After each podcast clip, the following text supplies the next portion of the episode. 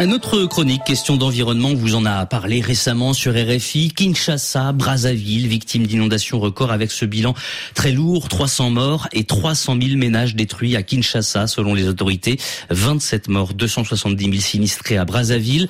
Bonjour Igor Strauss. Bonjour François, bonjour à tous. Du service environnement de RFI. Alors ce n'est pas la première fois que ces villes connaissent des inondations. Comment expliquer l'ampleur de celle de ce mois de janvier? Eh bien un hydrologue qui nous rappelait que généralement les crues du fleuve Congo atteignent environ 5 Mais celle de janvier 2024 a été exceptionnelle puisqu'elle a dépassé les 6 mètres.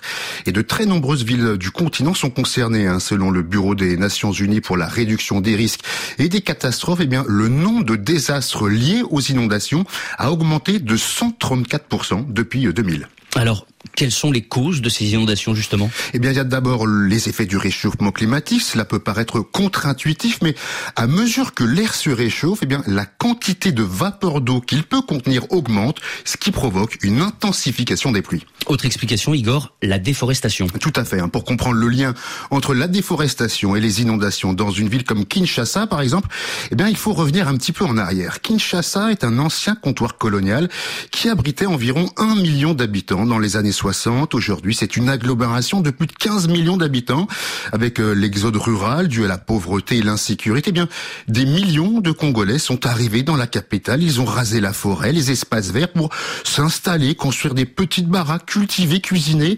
Et en raison de cette déforestation, eh bien, l'eau de pluie ne s'infiltre plus dans le sol, devenu trop dur, et elle ruisselle euh, puisqu'il n'y a plus de drainage naturel.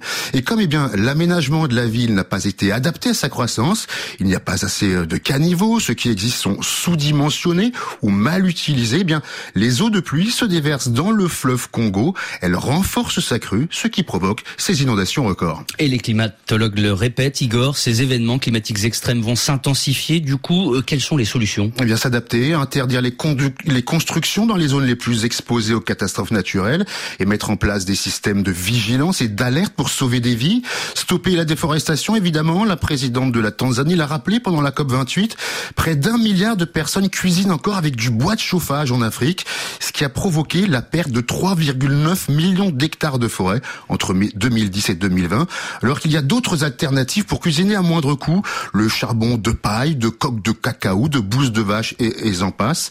Euh, il faut réaménager les villes, évidemment, mais cela coûte très cher, et les moyens et où la volonté politique manque. Et puis surtout, eh bien, il faut déployer le fonds pertes et préjudices qui a été activé lors de la COP 28 et qui doit permettre aux pays du Sud, victimes d'événements climatiques extrêmes, eh bien de bénéficier de financement des pays du Nord qui sont les principaux responsables du réchauffement climatique, François. Merci Igor, Igor Strauss du service environnement de RFI. C'était question euh, d'environnement.